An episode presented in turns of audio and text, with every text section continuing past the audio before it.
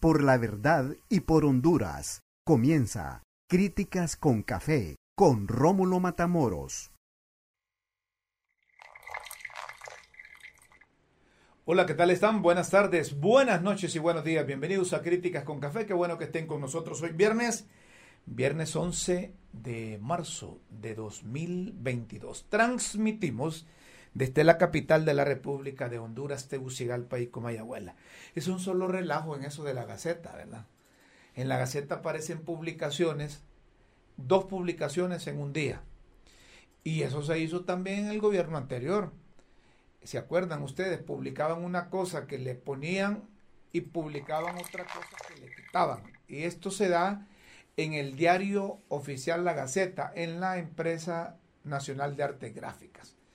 Eh, Miguel Viera, Viela, un eh, profesional amigo, pues pegó el grito al cielo y circulan dos ejemplares de la Gaceta del mismo día el mismo número.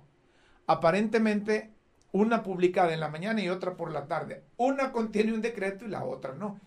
Salvo criterios más ilustrados, esto es un desastre, coincidimos con él, pero habrá que ver lo que dicen las autoridades de la Secretaría o más bien de la Empresa Nacional de Artes Gráficas. Ahí hay una resolución de la Secretaría de Estado en los despachos de Gobernación y Justicia. En una, ¿verdad? Y en la otra es la, la dice la Constitución de la República y, y artículo número uno considera el beneficio de amnistía. Ah, era lo de la amnistía. Esa cosa que yo creo que a estas alturas ya sacaron a un montón. Bueno, lo que les quiero decir es que estas cosas no deben suceder, deben de organizarse, porque transmite inseguridad, transmite incertidumbre lo que hacen en el, Congreso, si se publican dos diarios de la Gaceta, y ahí hay eh, indecisión, la gente se vuelve dubitativa y dice, ah, ¿en qué creer? ¿En esta o en la otra? ¿O son válidos los dos? ¿O es que no les ajustó una Gaceta? ¿O que querían justificar el trabajo de los empleados de la empresa de arte gráfica? Y tantas cosas que se pueden decir ahí pero sí saben quién la está viendo, le está viendo feo, como dice. Ese, ese, ese Jesús Mejía. Cookie. Jesús Arturo Mejía Arita es ingeniero de profesión, ingeniero industrial y es ingeniero en sistema. Y digo que la está viendo fea porque es que le han hecho publicaciones de muchachas guapas, muchachas esbeltas, atractivas, elegantes, cuando él estaba en, en la empresa hondureña de telecomunicaciones Hondutel, le, no sé si le pusieron, él buscó modelos ahí para contratarlas con estratosféricos salarios. No bastó que solo estaba ahí en la, en la, en la empresa hondureña de telecomunicaciones Hondutel, sino que cuando los nombraron en la empresa nacional de energía eléctrica también contrató muchachas guapas, muchachas que llamaban la atención. ¿Eso para qué sería? Para ayudarle a las muchachas, para hacer más eh, atractivo el trabajo o para despistar o para despistar lo que se hacía ahí. Porque es que miren, y no solo cuando estaba Jesús Mejía en Hondutel, que fue en el gobierno nacionalista, se contrataban muchachas, sino que también en el pasado, desde que estaban los militares, antes eran refugio ahí de las esposas de oficiales, de las familias, de muchachas, de jóvenes. Bueno, sí, cuando estaba el general Romeo Vázquez Velázquez también llevaba muchachas ahí. Pero a quien le ha llovido y yo creo que es por, por, cachureco y por eh, eh, oponerse a algunas cosas que se están desarrollando llevando en práctica en, en el, en el país es que le ha caído o le ha llovido sobre mojado a el ingeniero Jesús Mejía. Jesús Mejía es bueno para, es bueno para hablar. Y yo recuerdo que Jesús Mejía, Jesús Mejía, cuando la reelección presidencial defendió a capa y espada a don Juan Orlando Hernández. Y yo creo que eso le permitió que lo nombraran en un, en un buen cargo. Pero yo no sé cuál es el propósito realmente de estas publicaciones de las modelos que tenía, porque, porque que, que, no solo eran modelos, sino que estas muchachas, algunas de ellas, eran influencers, eran muchachas eh, muy dadas a las redes sociales, a unas muchachas eh, elegantes, por ejemplo, hay una de estas tuiteras, Ana Verónica se llama, que dice historias de Jesús el Grinch Mejía. Tenía su harén en la Empresa Nacional de Energía Eléctrica. A una se la, tragó, se la trajo Hondutel. Para todas salarios exagerados, lujos y operaciones estéticas a papo. Es decir, que le, hacían operaciones estéticas, les ponían bustos, les ponían caderas, o les cambiaban la nariz. Las mejor pagadas personas comprometidas y preparadas que han dado su vida por mantener la empresa estatal de energía eléctrica. Irónicamente escribe Ana Verónica, con dedicatoria para, para Jesús Mejía. Ahora, y estas, estas muchachas todavía seguirán trabajando ahí. Cuando llegaron las nuevas autoridades o las comisiones interventoras a la Empresa Nacional de Energía Eléctrica, que fue la última empresa que estuvo Jesús Mejía, por último se dio las de Diego, salió corriendo de ahí porque ya no aguantaba, no se sabe qué presiones ahí. Y quedarían ahí las muchachas o renunciaron o también les dieron prestaciones. Hay que ver qué dice Jesús Mejía, porque a saber cuántos millones de lempiras ya le mandaste el correcto. Conectate pues. Me dice Jesús Mejía que quiere, quiere participar. ¿Ah? Correcto. Entonces, no, aquí le damos chance, hombre.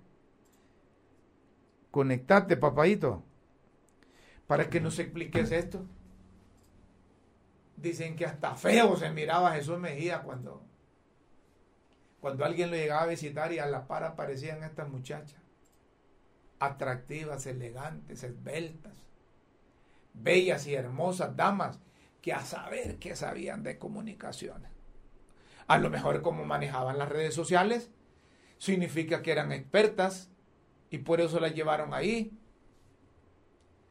Antes Ondutel era la gallinita de los huevos de oro. Ondutel financiaba presupuestos del gobierno central. De ahí servían para pagar un montón de cosas. Pero luego aparecieron las dos empresas aquellas de, eh, de telefonía móvil y quebraron esa empresa. Y nadie dijo nada. Ahí a un hotel mandaron a Carlos Montoya y Montoyita saber que sabe de comunicaciones. Montoyita no sabe absolutamente nada de comunicaciones. ¿Verdad? A saber. Y, ahí lo han dado. Parece que le intervinieron ahí, le cayeron los de la ATEC. Yo no sé si es a propósito, porque el sindicato ha estado llorando, ha estado llorando todo ese tiempo. Ha estado llorando todo ese tiempo. De manera que yo no veo cómo esa empresa se va se va qué? Se va a, a recuperar. Fíjese que habemos buenos clientes de la empresa hondureña de, de telecomunicaciones que todavía pagamos teléfonos fijos. Todavía pagamos teléfonos fijos. Y creemos que llegará un día que se va a recuperar esa empresa. Pero yo no creo que con Montoyita se va a recuperar. Yo no creo que con Carlos Orbin Montoya se va a recuperar. Carlos Orbin Montoya es bueno para hablar. Estuvo en el, eh, eh, en el Banco Centroamericano de Integración Económica, en el BESIE. Yo no sé qué es lo que hizo. Estuvo en el Congreso cuando estaba más joven, ¿verdad? Aspiró a ser candidato a la presidencia de la República. Pero, volviendo a esto de, de las modelos pagadas Dicen que ganaban más que los diputados y por eso los diputados andan arrecho. ¿Ah? Por eso los diputados andan molestos porque las, eh, las modelos estas ganaban más y muchas querían, muchos diputados y diputadas como que querían irse a trabajar a un hotel porque ganaban más, más de 90 mil empiras una muchacha de esto. Ya se imaginan ustedes cuánto ganaba el gerente, el subgerente, o los jefes de departamentos. Si a estas modelos les pagaban más de 70, 80, 90 mil. Por lo menos eso es lo que trasciende, ¿verdad? Eso es lo que trasciende en los medios de comunicación y trasciende en las redes sociales, que es donde primero salen las cosas, ¿verdad? La mayoría de las cosas que salen en las redes sociales no son, no son reales. Pero hay publicaciones serias. Hay publicaciones serias, hay publicaciones eh, formales. Por ejemplo, las cosas que decimos aquí en este programa lo hacemos con la formalidad, ¿verdad? Lo hacemos con seriedad, lo hacemos con, con la responsabilidad del ejercicio de la profesión. No todas las cosas de las redes sociales son malas, pero la mayoría. Sobre todo aquellos que postean cosas, aquellos que escriben cosas y que son de perfiles eh, como la directiva del Congreso, que son pandas o pandos. Es decir, ustedes me buscan a mí en, la, en las redes sociales van a encontrar Rómulo Matamoros Escaño o van a encontrar críticas con café. Yo no tengo nada que esconder, ni a nada que temer. Entonces yo escribo, yo transmito, publico información, yo opino, no pasa nada. Pero hay gente, hay gente que se esconde en esas redes sociales, que ponen zapatitos de tacón, que ponen toro pintado, que ponen eh, eh, el eje, ¿verdad? Que ponen cualquier, cualquier cosa y ahí están escribiendo, están escribiendo, están escribiendo y, están sacando cosas que no son responsables. Entonces, ¿cómo le vas a creer a esos, a, a esos asuntos? ¿Cómo le vas a creer? Estamos eh, eh, tratando, bueno, no sé, le mandaron el enlace a, a, don Jesús Mejía y no sé si al final se conectó. Me dicen producción que están, están esperando la comunicación porque nos hubiese gustado escuchar el punto de vista de, Jesús Mejía, ¿verdad? Que es un nacionalista, es un cachureco, fue gerente, gerente de un dutel y fue gerente de la empresa nacional de energía eléctrica. Dos empresas quebradas. A saber si fue Jesús que las quebró. Digo esto porque son dos empresas que no solo las autoridades las tienen en el ojo, sino también los organismos de crédito internacional. Los organismos de crédito internacional tienen a Hondutel muribunda, tienen a la empresa nacional de energía eléctrica muribunda, han hecho planteamientos para levantarlas y no. Y no hay. No hay por dónde. Lo más fácil para esas empresas es, eh, eh, es, la quiebra. En esta empresa nacional de energía eléctrica se han hecho intentos, se han hecho intentos, pero no. El gobierno pasado corrió a darle un contrato a la empresa Energía Honduras. no cumplía el contrato y ellos todo, primero agarraban lo que les correspondía a ellos y lo que sobraba le daban a los demás. Y así como iban a recuperar esa empresa. Por eso es que los generadores de energía tienen problemas, tienen problemas porque la empresa no está al día. Precisamente porque los funcionarios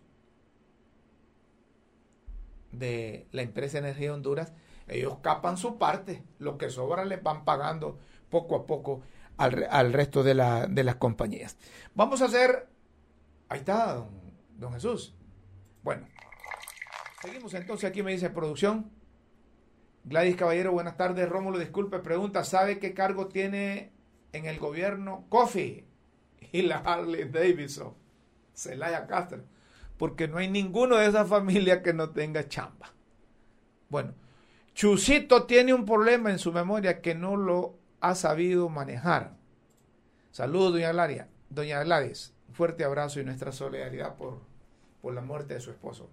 Luis Fernando Cuello escribe afuera, Mel y Salvador también. Ah, papo, ya, ya la están, ya le están, le están poniendo ya también, y solo no lleva ni dos meses ese gobierno, ya fuera Meli, fuera Salvador también. ¿Qué asociación es esa, verdad? Doña Chila, que le dé café para que conteste. Ah, muy bien, hay que darle café a Jesús, a Jesús Mejía. Muy bien. Eh, todavía no se conecta a Jesús. Ah, perfecto. Pero cuando quiera Jesús, cuando quieras, con mucho gusto te damos eh, oportunidad de, participar aquí en, en Críticas con Café a través de las redes. Tenemos o vamos a tener nueva embajadora, ¿verdad? Nueva embajadora de los Estados Unidos. Ya el Senado, el Senado dio el visto bueno para que Laura Farswart Dagu tome posesión de su cargo. Esta señora tiene experiencia bastante, es, diplomática de carrera. Ya vamos a seguir hablando de esto porque me dicen ahí en producción que ahora sí está, está Jesús. Jesús. ¿Cómo está Jesús? Buenas.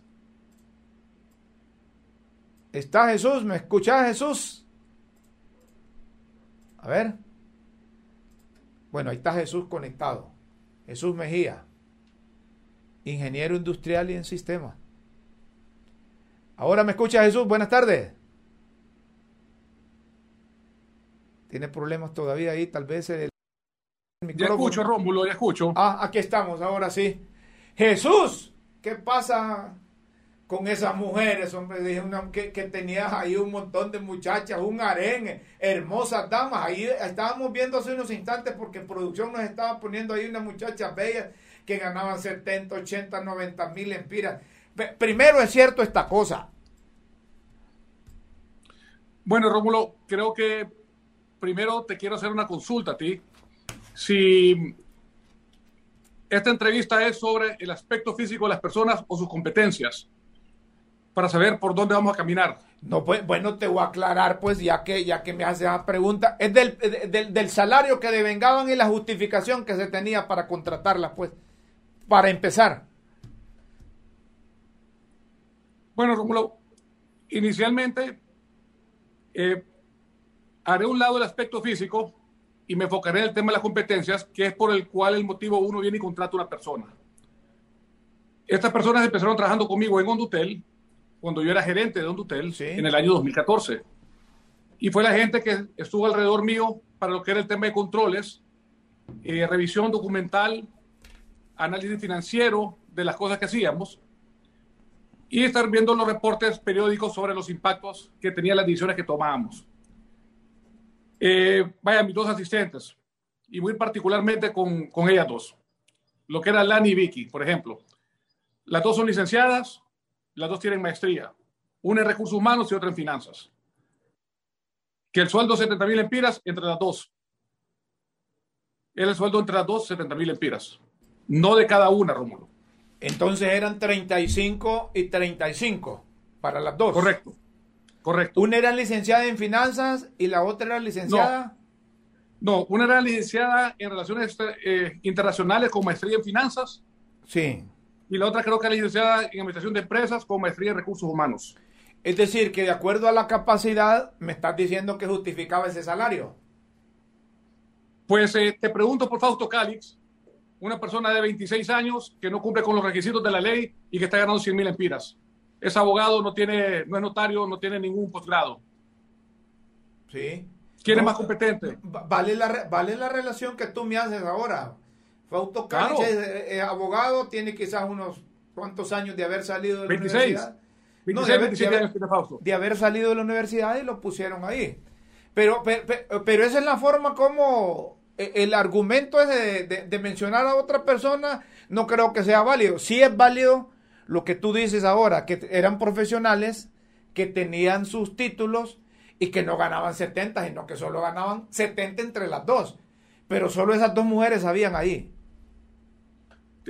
luego mencionan a la, a la que fue esposa de Tony Hernández, o yo cuando la, cuando la conocí no fue persona que yo llevé en mi equipo, sino que tú sabes que las, eh, en los gobiernos siempre hay personas que te recomiendan y que te, te piden apoyo. Ella era una abogada y tenía las competencias, porque es una abogada, pues está, está graduada, y trabajó en el departamento legal. Abogada, la esposa de Tony Hernández. Claro. ¿Cómo se llama ella? Y, en, y que conste, Rómulo, en ese entonces no había ningún señalamiento de Tony Hernández sobre ningún tipo de ilícito y otra cosa, Rómulo, me van a disculpar, pero ella no tiene por qué pagar los platos rotos de lo que sucedió con Tony. Sí, Miren, aquí. Pero, pero, hay algo, hay, algo que, hay algo que vale la pena que aclaremos. A ver, la esposa de Tony Hernández te la recomendaron para que trabajara ahí en Hondutel. No, en la ENE, en la ENE. En la ENE, ah, ya era en la ENE. Abogada de profesión. Abogada de profesión. Ajá, pero cuando estabas ahí en la ENE, ¿en qué año fue eso? En el 2016, yo acababa de entrar. Pero el 2016 ya, ya se mencionaba Tony que andaba en esas cosas.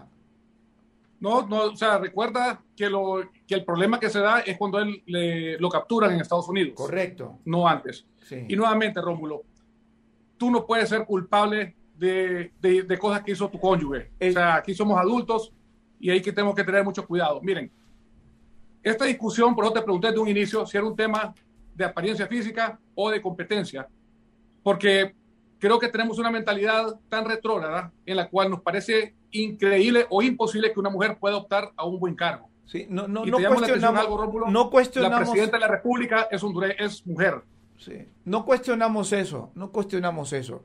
Lo que ha trascendido es que hubo, hubo fiesta, que se gastaron estratosféricos salarios en modelos, porque lo que hacen es publicar modelos, publicar muchachas muy atractivas, pero ya cuando tú nos dices que estás eh, eh, metiendo las manos por las eh, asistentes que tenías, que eran profesionales y que ganaban no 70 ni más, sino que 35 mil, y yo te creo en eso, pero mencionan a otras personas más, ya tú dices la esposa de Tony Hernández, ¿verdad? Y luego menciona también a la persona que se preparó por más de un año en control interno. Cuando estaba en Hondutel, que yo fui el único funcionario que hice una unidad de control interno para tener control de los procesos y tener las empresas limpias de corrupción. Por eso el día de hoy, Rómulo, cuando alguien viene y señala que yo hice algo malo y van a ver los procesos, se dan cuenta de que hay algo que respalda toda decisión que nosotros tomamos. Entonces, no pueden encontrar en mi administración bajo ninguna circunstancia un acto, un acto de corrupción. Ah, y lo eh. interesante de esto, Rómulo, es de que mucha gente dice, él es honrado, él es honrado, pero son honrados si nunca han estado en la función pública. Yo estuve en la función pública en las dos empresas más calientes del país y salí con mis manos limpias. ¿Y por qué salí así, Rómulo? Porque nos, nos enfocamos en el control interno y en lo que eran los procesos, cosa que a muchos funcionarios les hace falta. Muy bien.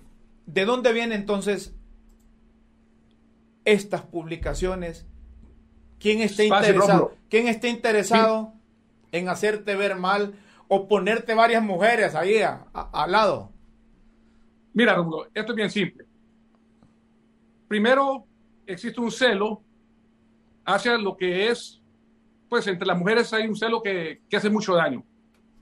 Y tenemos que entender, y creo que aquí tú me vas a respaldar, las mujeres en muchas ocasiones son mucho más minuciosas que nosotros los hombres y son, son más limpias para trabajar.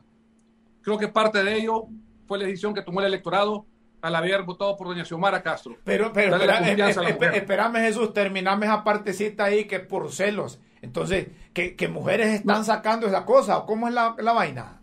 Bueno, o sea, a veces las mismas mujeres se atacan entre ellas porque no les gusta que alguien vaya progresando. Y por eso yo te pregunté, Rómulo, si íbamos a hablar respecto físicos o de competencias.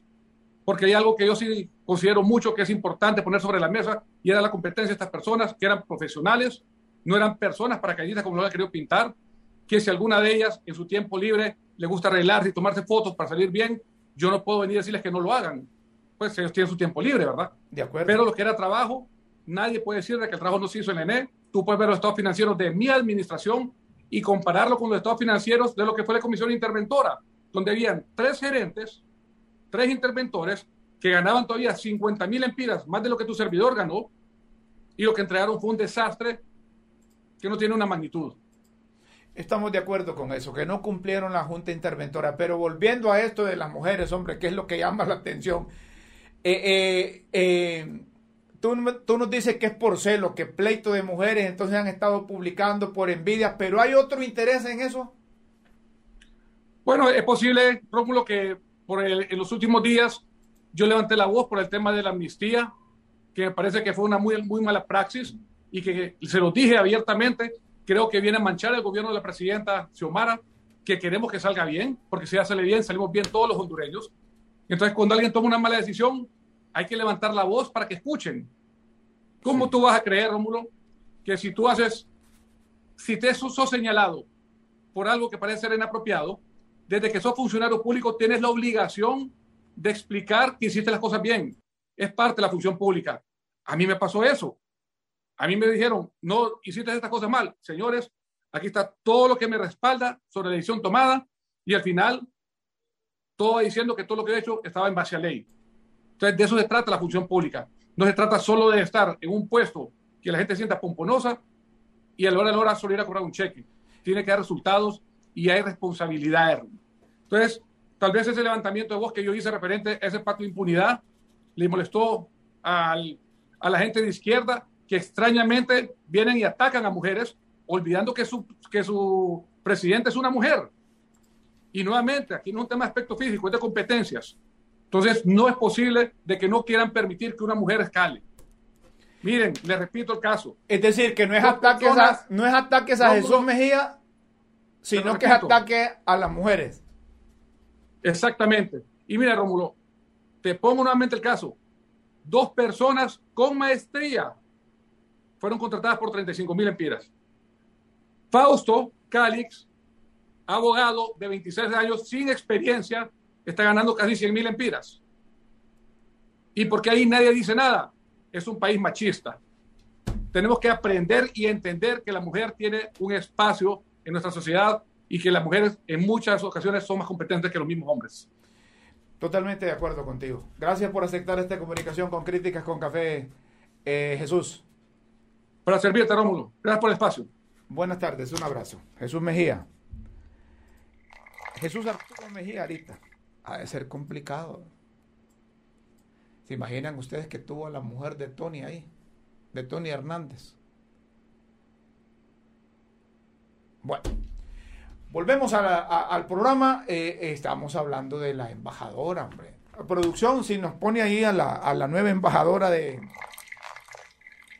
de los Estados Unidos acreditada ante pueblo y gobierno de Honduras, Laura Swart Dogo, la nueva embajadora. Ya el Senado dio el visto bueno y dentro de pronto la tendremos aquí.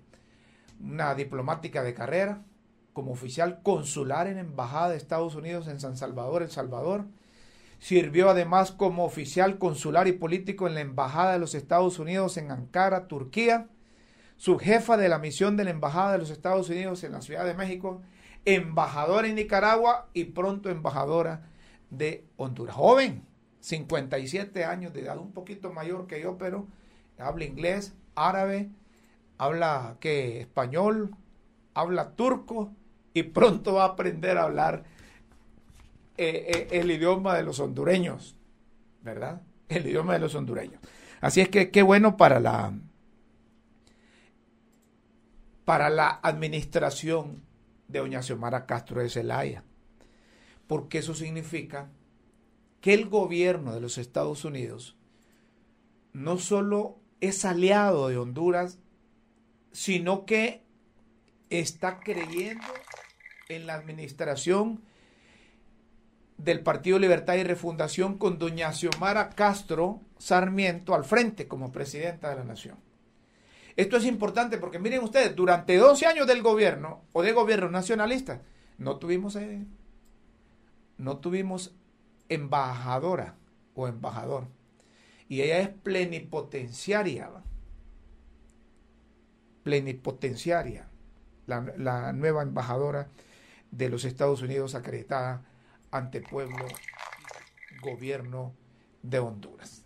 A propósito, hay un comunicado de la Embajada de los Estados Unidos. Este es un momento peligroso para Europa y para los pueblos de todo el mundo que valora la libertad. Al llevar a cabo este ataque brutal contra el pueblo de Ucrania, Vladimir Putin ha avasallado los principios que sustentan la paz mundial y la democracia, pero el pueblo de Ucrania demuestra resiliencia, resiliencia. Su valentía es ahora fuente de inspiración para el mundo entero.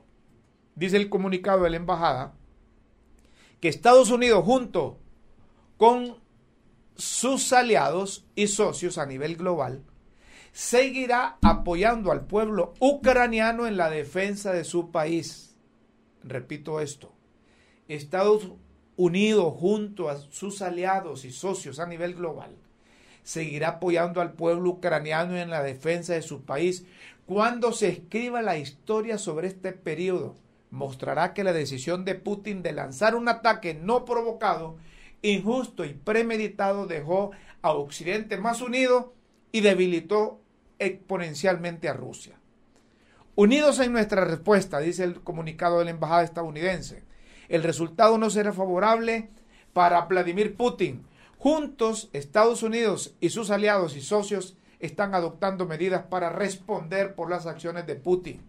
Como resultado de esfuerzos coordinados a nivel global para imponer sanciones, Estados Unidos, el Reino Unido, la Unión Europea, Japón y Canadá han excluido a determinados bancos rusos del sistema de mensajería financiera y establecieron medidas restrictivas contra el Banco Central de Rusia. El presidente Biden anunció vastas sanciones financieras y controles rigurosos a las exportaciones que perjudicarán a la economía y el sistema financiero de Rusia, así como su acceso a tecnología de avanzada. Además de esas sanciones, el presidente Biden firmó el 8 de marzo una orden ejecutiva que prohíbe la importación de petróleo, gas natural líquido y carbón de Rusia a Estados Unidos. Nuestras medidas, dice el comunicado de la embajada, coartarán la posibilidad de Rusia de financiar y ampliar sus fuerzas militares. La capacidad de Rusia de repetir o de competir en la economía global se verá menoscabada y estamos preparados para hacer más. Adicionalmente, el presidente Biden autorizó fondos adicionales por 350 millones en concepto de asistencia para la seguridad destinados a ayudar inmediatamente a Ucrania. También estamos preparados para defender a nuestros aliados de la OTAN. El presidente Biden ha coordinado esfuerzos con gobiernos aliados para emplazar a miles de soldados adicionales en Alemania y Polonia como parte de nuestro compromiso en la defensa colectiva de la OTAN. No debe haber dudas, dice el comunicado de la Embajada, de que la OTAN está absolutamente preparada y unida. Los próximos días, semanas, meses serán sumamente difíciles para el pueblo de Ucrania. Putin les ha infligido un profundo sufrimiento. Pero el pueblo ucraniano ha vivido 30 años de independencia y ha demostrado reiteradamente que no tolerará que nadie intente hacer retroceder a su país. El mundo está muy atento a este conflicto. y si las fuerzas rusas cometen atrocidades, emplearemos todos los mecanismos internacionales que estén disponibles para que los responsables respondan por sus acciones. La libertad, la democracia y la dignidad humana son fuerzas mucho más poderosas que el miedo y la opresión. En la pugna entre democracia y autocracia, entre soberanía y sometimiento, no duden sobre esto. Prevalecerá la libertad, finaliza el comunicado de la Embajada de los Estados Unidos acreditada ante pueblo y gobierno de Honduras. Nos separamos unos instantes y después seguimos en críticas con café porque nos entristece saber que en Latinoamérica, en el Caribe oriental y en nuestros países hay familias con niñas y niños que solo tienen ahorros para cubrir sus necesidades básicas durante dos semanas y otras tienen menos. Ya vamos a profundizar sobre eso. No nos cambia. Luego seguimos en Críticas con Café. Seguimos, señoras y señores, en Críticas con Café.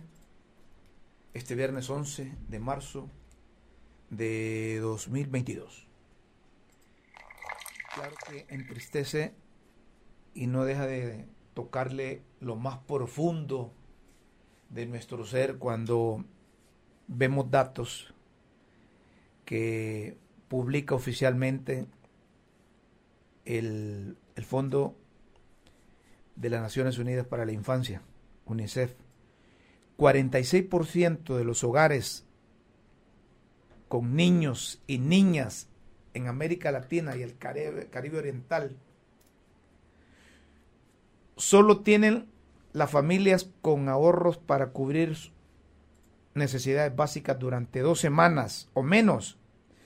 Según una encuesta de UNICEF y la organización de investigación Impact Initiative, una de cada ocho familias tiene recursos económicos suficientes para un día. Miren esto qué grosero suena. Y, allá estaba un diputado la otra vez presentando una iniciativa para que aceptáramos aquí ucranianos, que vinieran ucranianos y nosotros teniendo gente con extrema pobreza, que, que, mayor solidaridad podemos mostrar que con nuestros propios eh, compatriotas. Hemos invitado al licenciado Héctor Espinal, él es especialista en comunicaciones de UNICEF Honduras. Cuando hablan de poco tiempo que tienen las familias con niñas y niños para mantenerse, para subsistir, ¿qué va a pasar? Es la pregunta. ¿Y qué va a pasar en familias nuestras que viven en extrema pobreza y que nos seguimos preguntando en las ciudades de mayor concentración poblacional cómo hacen para subsistir esos hondureños? Gracias Héctor por estar con Críticas con Café a través de las redes. Buenas tardes. Buenas tardes Rómulo. Un saludo muy afectuoso y felicitaciones por tu programa. El comunicado que UNICEF ha compartido en América Latina y el Caribe español casualmente se refiere a que en una fecha como hoy, Sí. América Latina y el Muras suspendió las eh, libertades ciudadanas y todos fuimos confinados por la abrupta irrupción de COVID. Estos dos últimos años, 2020 al 2022, como lo dice el comunicado, han empobrecido a las familias hondureñas casi 10 veces más de lo que ya significaba el ingreso económico para las familias latinoamericanas y en especial la hondureña.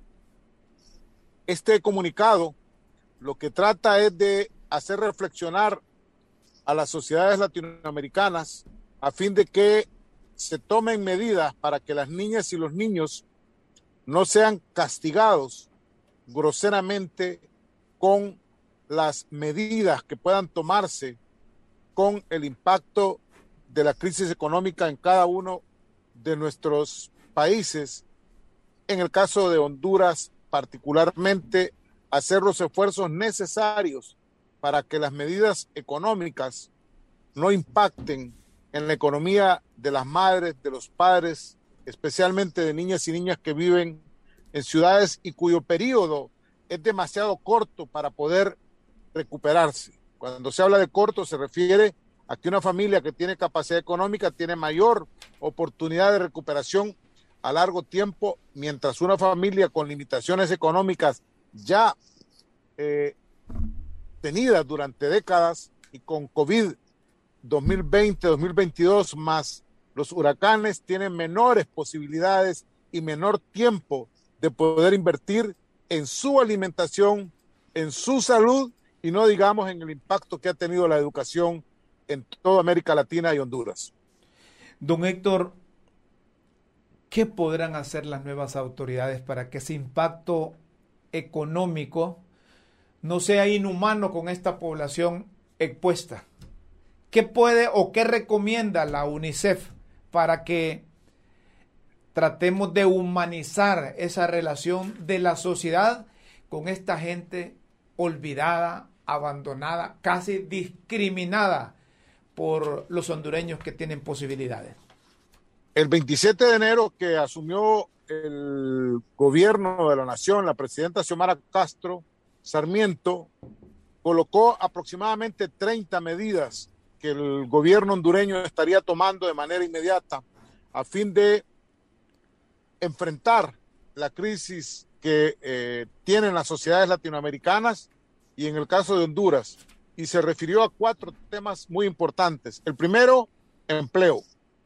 Generación de empleo lo más rápido posible para que las familias puedan obtener recursos en sus manos y poder alimentar y cuidar de niñas y niños. La segunda gran medida que ella tomó es la inmediata apertura del sector educativo para poder abrir las puertas para la escuela, garantizando bioseguridad, restaurando centros educativos, un nuevo currículo nacional básico.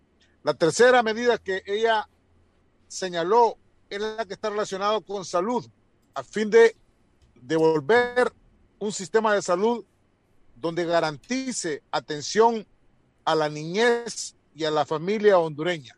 Y una cuarta medida que estaba relacionada con el tema de seguridad en todos los entornos donde vive la familia hondureña, muy especialmente la niñez. Sin lugar a dudas, hay tres elementos importantes en el cual el gobierno deberá estar trabajando y que impactan en la vida. Uno, es el tema de energía eléctrica, que es gravísimo para el país. El segundo es el tema del combustible que impacta en el país y sobre todo con el conflicto entre Ucrania y Rusia, esta, y Rusia esto va a impactar mucho más. Y la tercera es la reducción la, relacionada con el cambio climático, o sea, la sequía que el país va a estar teniendo en estos meses de estación seca será grosera y el racionamiento de servicios de agua y de energía eléctrica estará afectando a las familias mucho más pobres. En esas líneas que ha definido el nuevo gobierno es que se espera que la gente más pobre se vea beneficiada y corresponderá a los grupos comunitarios y a medios como el tuyo hacer la de que estas medidas puedan paliar la pobreza que ya estaba viviendo la sociedad hondureña, especialmente las niñas y los niños. Me llama la atención el resultado de esta encuesta. El 50% de los hogares con niños, niñas y adolescentes declararon tener que saltarse comidas, frente al 23% en el 2020. Sin embargo, no todos los hogares se ven afectados de la misma manera. La mitad de las familias más pobres con niños y niñas y adolescentes han reducido la porción de comida en su plato en comparación con solo una quinta parte de las más ricas. Cuando hablamos de la región centroamericana, Latinoamérica, el Caribe, muchos gobiernos se apresuraron a ampliar sus programas de protección social, pero hablamos de tiempos de semanas. Cuando se habla en esta encuesta como resultado de investigaciones que solo tienen dos semanas, capacidad para sobrevivir, ¿qué va a pasar con esta gente si, si algunas acciones que anuncia el gobierno o que anunció el gobierno doña Xiomara es a mediano plazo?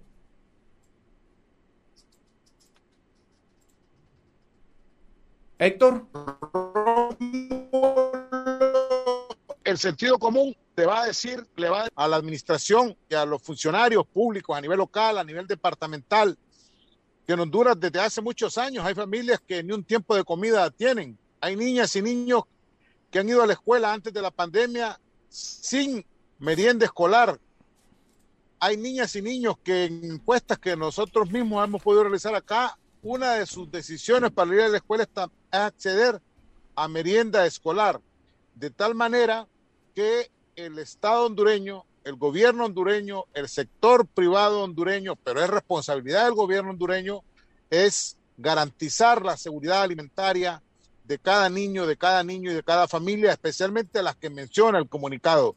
Son periodos cortos, pero de hecho, esta tarde que nosotros hablamos por tu programa, habrán cantidad de niñas y niños y familias hondureñas que se acostarán sin su cena. Que no tienen que comer que no tienen que llevarse a la boca, no tienen que llevarse al estómago. Esto es grave y no es la primera vez que hablamos contigo sobre esto. Lo que nos llama la atención es que pareciese que estamos eh, combatiendo las consecuencias y no las causas que propician esto. Hay factores condicionantes que obligan quizás a la población de extrema pobreza a profundizar ese estado de crisis que atraviesa. Habría que buscar, no sé si ha identificado eh, UNICEF a nivel de, de Honduras, qué hacer directamente con esta gente para que en corto tiempo no dependan exclusivamente de las políticas de gobierno.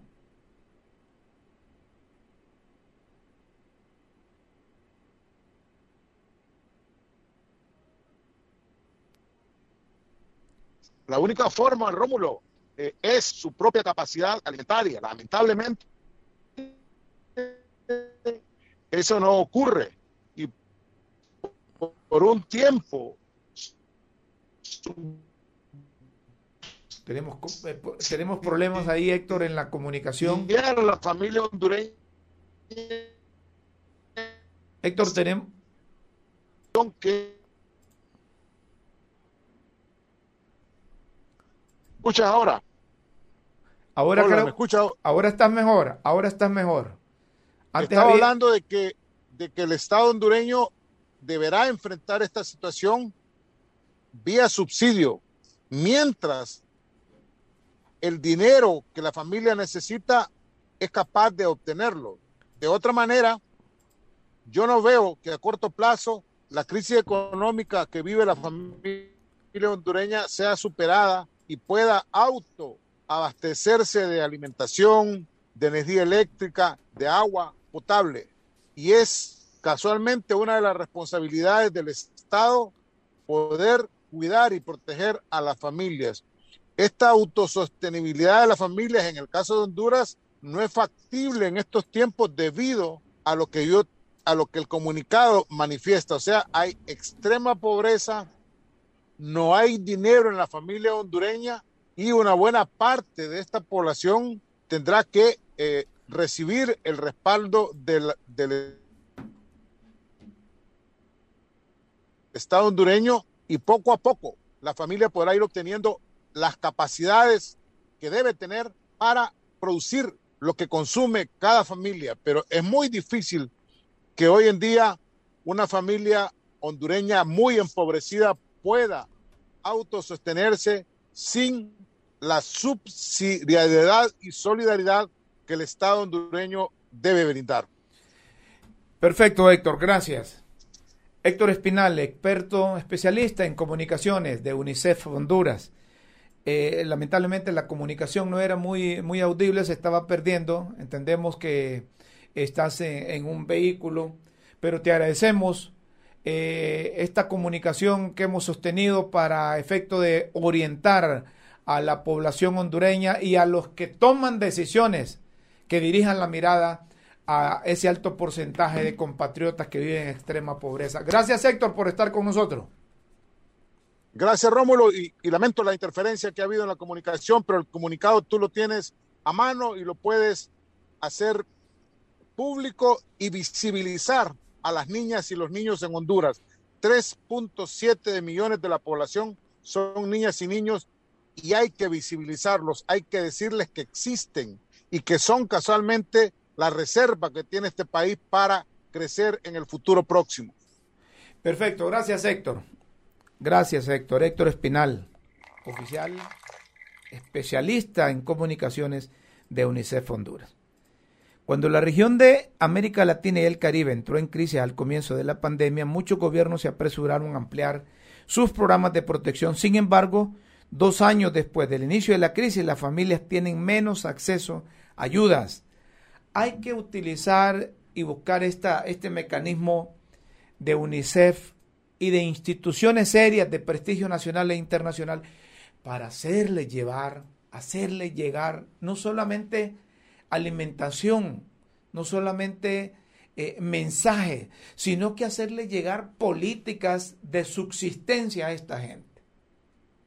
Es triste que la gente que, que vive en zonas olvidadas, aisladas, no tengan que llevarse a la boca no solo una, dos, sino que hasta tres veces al día. No tienen los tres tiempos de comida. Nos separamos unos instantes, me está diciendo producción eh, que tenemos ahí, que hay una socialización del Congreso que prácticamente ha terminado y que desde el Congreso de la República se está anunciando que le van a dar volantín a esa ley de empleo por hora. La comisión de dictamen ha informado que finalizó la socialización con representantes de la sociedad civil. Y han dicho que la sala laboral de la Corte Suprema de Justicia envió una nota a la comisión de dictamen con unos fallos que constituyen jurisprudencia en esta materia donde se está accediendo, accediendo y dando lugar a las pretensiones de los trabajadores reclamantes. En ese sentido, dijo Silvia Ayala, diputada del Partido Libertad y Refundación, podemos concluir que las denuncias que se han hecho orientadas a manifestar que esta ley de empleo por hora contraviene, disminuye los derechos de los convenios internacionales, la constitución y el código de trabajo de trabajo confiere a los trabajadores. Ya hay algunos fallos donde algunos trabajadores han acudido al Poder Judicial, a los juzgados competentes y han sido declarados con lugar a sus demandas. Bueno, lo que en buen lenguaje significa, si no sucede otras cosas en las próximas horas, es que esa ley de trabajo por hora la van a derogar aunque algunos empresarios defienden eso y ponen a sus trabajadores a defenderlos, hay muchos antecedentes de explotación en pleno siglo XXI. Muchachos que los obligan a firmar cada tres meses o cada seis meses para que trabajen por hora y les exigen ocho horas de trabajo y solo les reconocen el salario de cinco o de seis horas. Esto no puede seguir pasando. Y son muchachos y muchachas que vienen trabajando no de tres meses, seis meses, un año, sino que tienen dos años, tres años, cuatro años. Si, si la empresa ha podido contratarlos por cuatro años, renovándoles contratos cada tres meses o cada seis meses, obligándolos a trabajar ocho horas y pagarle solo seis, este empresario puede contratarlo permanentemente con todos sus derechos. Ahí voy a estar de acuerdo con el Congreso hondureño porque no ha sido un trato en el marco de la ley que se le ha dado a estos trabajadores por hora. Esta gente se ha, hay empresarios, no todos, pero hay empresarios que se han aprovechado de los jóvenes. Ahí andan con la cantaleta que, que un muchacho si no tuviera ese trabajo por hora, no estaría estudiando. O que las empresas los ponen a estudiar. No, se trata de cosas laborales. Yo trabajé y estudié a la vez. Y yo trabajé y estudié en horas de la noche. No había eso tal contrato por hora. Pero es injusto que obliguen a alguien a, a firmar un contrato por cuatro horas, cinco horas, seis horas y lo obliguen a trabajar ocho. Señoras y señores, hoy es viernes y como dicen aquellos que les gusta empinar el codo, el hígado lo sabe. Tenemos que despedirnos. Cerramos críticas con café, con mensajes. Pregúntele al mequetrefe ese con qué salario tenía la esposa del narco Tony Arias. Tony Arias, no, hombre, Tony Hernández.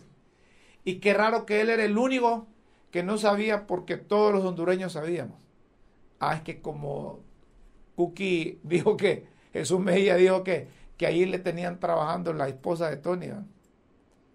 Un fuerte abrazo a todos. Gracias. Hay, hay comunicaciones. Sobre el comunicado de la Embajada Americana, Estados Unidos debe asumir su cuota de responsabilidad al provocar a Rusia y generar esta cruel guerra por cuestiones geoestratégicas. Bueno, eh, hay gente que se le sale lo, lo, ñurdo, pero lo vamos a poner ahí. Toda guerra es condenable, repudiable. Miles de familias inocentes son las víctimas y la humanidad entera mayor empobrecida y enriquecimiento de las industrias militares y sus escenarios de pruebas de armamentos. Saludos, saludos a Héctor Espinal, dice Leonel Casco. Bueno, y sigue escribiendo Leonel Casco, pero aquí en producción eh, me, ponen tarde. Esto porque hace 6 de la tarde, ¿verdad? Así es. Vamos a finalizar el programa. Los invitamos para el próximo lunes a partir de las 5 de la tarde. De 5 a 6 de la tarde, de lunes a viernes, críticas con café a través de las redes sociales. Escríbanos, opine, comente. Aquí, sin filtro, transmitimos las informaciones. Críticas con café por la verdad y por Honduras. Hasta el próximo lunes. Feliz fin de semana. Buenas tardes, buenas noches, buenos días.